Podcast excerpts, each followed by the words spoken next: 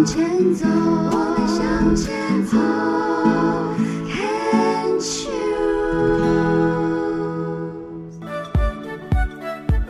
牵手之声，暖暖新世界，Sunny 主持。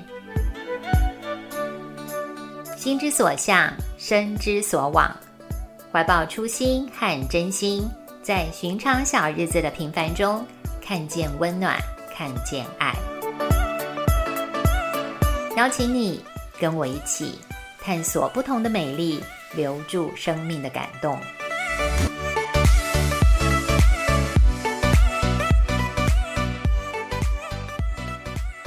Hello，问候每一位朋友们，欢迎您在四月天的时节收听暖暖新世界，我是 Sunny。我喜欢观看媒体人詹庆林主持的节目《名人书房》，对于他的大量阅读。还有对来宾提问的深入，印象非常深刻。那份用心准备，身为观众的我全然收到他的真诚。好几次看完节目，内心被触动，也想跟着去读读那位作家一系列的作品，真是个吸引人的好节目。前几天也在五十 Plus 看到采访他的文章。对他提到的一些话也很有共鸣。他说道：“我们步入熟龄后，也许体力、记性没有以前好，但领悟、感受的能力却变强了。有时候，一些微不足道的小事，就可以让日子多一些幸福感。”他特别喜欢《一代宗师》里的一句话：“世间所有的相遇，都是久别重逢。”此刻分别不是永别，而是暂别。有朝一日，我们还会相见。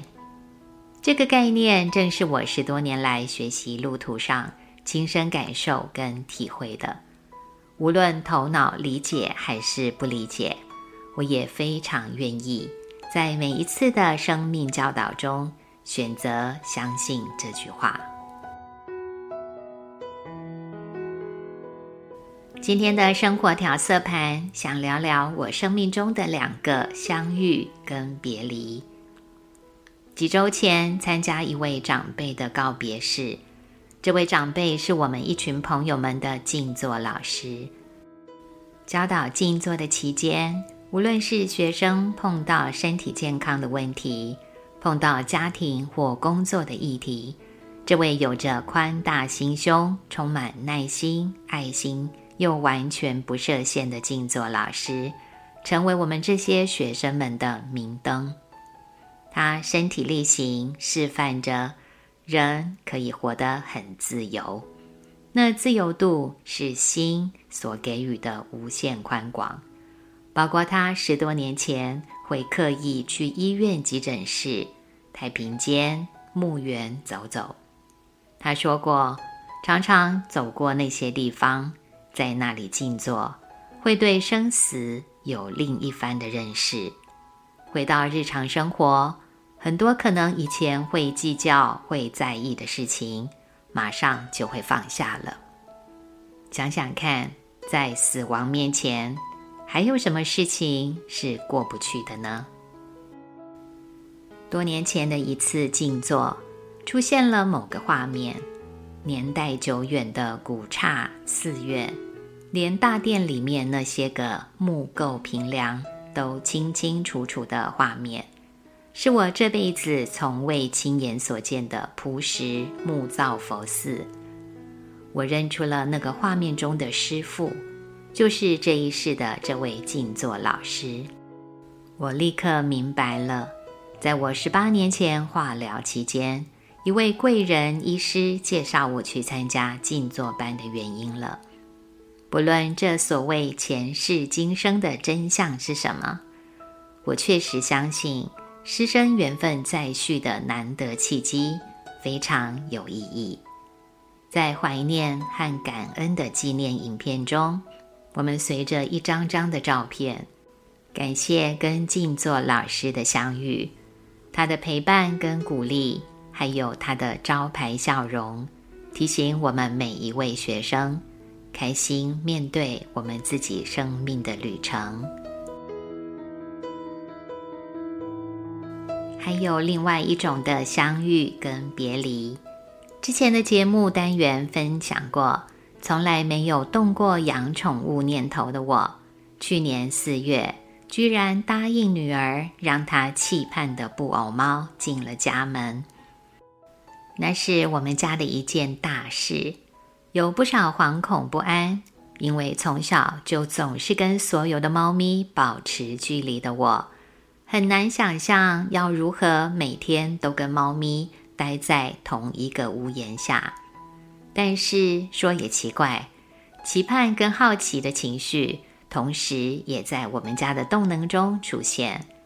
那应该是欢迎一个新成员加入的兴奋吧。我告诉自己，既然答应了，当然要拿出诚意，好好接受它，关心它。怕猫的我开始为了怕猫这件事，主动帮自己做了好几次的疗愈，包括平衡我幼年时期被猫尾巴甩到小腿而惊吓不已的恐惧。我相信幼年时期家里那只老猫，只是在它走路经过我身边的时候，优雅自然地摆动它的尾巴而已。绝对不会是刻意耍心机、搞个恶作剧，用它的尾巴来吓唬小小孩的。老猫咪一定也觉得委屈，它舒坦自在的摆动尾巴，怎么会造成家中小宝贝的创伤呢？好笑又不可思议吧？但是当时年幼的我，的确是从原本安然自在的放松状态。头一次意识到所谓的胆战心惊。现在回想起来，那次的经验，应该是我有印象、有记忆以来，第一次清清楚楚、切切实实的感受到害怕跟不安的存在。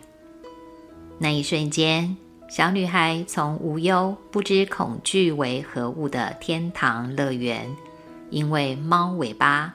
而一脚踏进了凡间，她小小的脑袋开始会编写害怕的情绪跟脚本。她自顾自的以为，安全就是会被突如其来、意料之外的事所破坏、瓦解。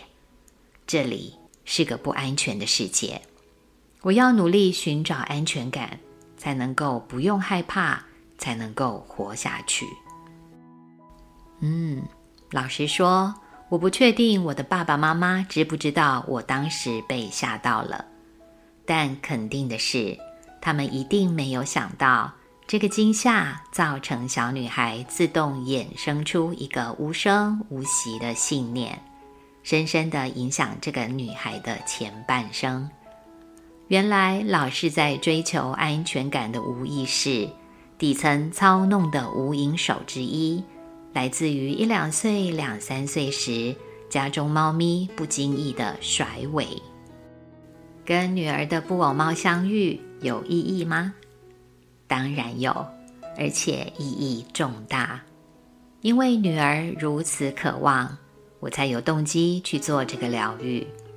为了迎接小猫咪进入我们家，我主动积极处理怕猫这个议题。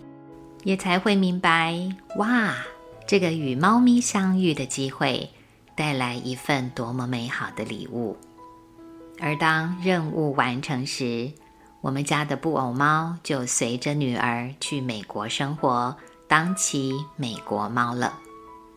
短短六个月的缘分，我从一开始在远处观望，用成语“步步为营”来描述，一点都不为过。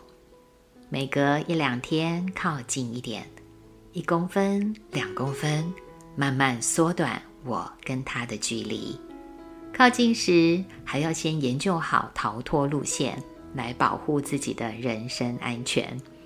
夸张的程度，连我自己都觉得可笑。那阵子每天会听到的话，就是儿子和女儿的鼓励跟安慰：“妈咪，你今天好棒啊！”是啊，猫咪出国前，我已经进步到可以摸摸它的头跟下巴。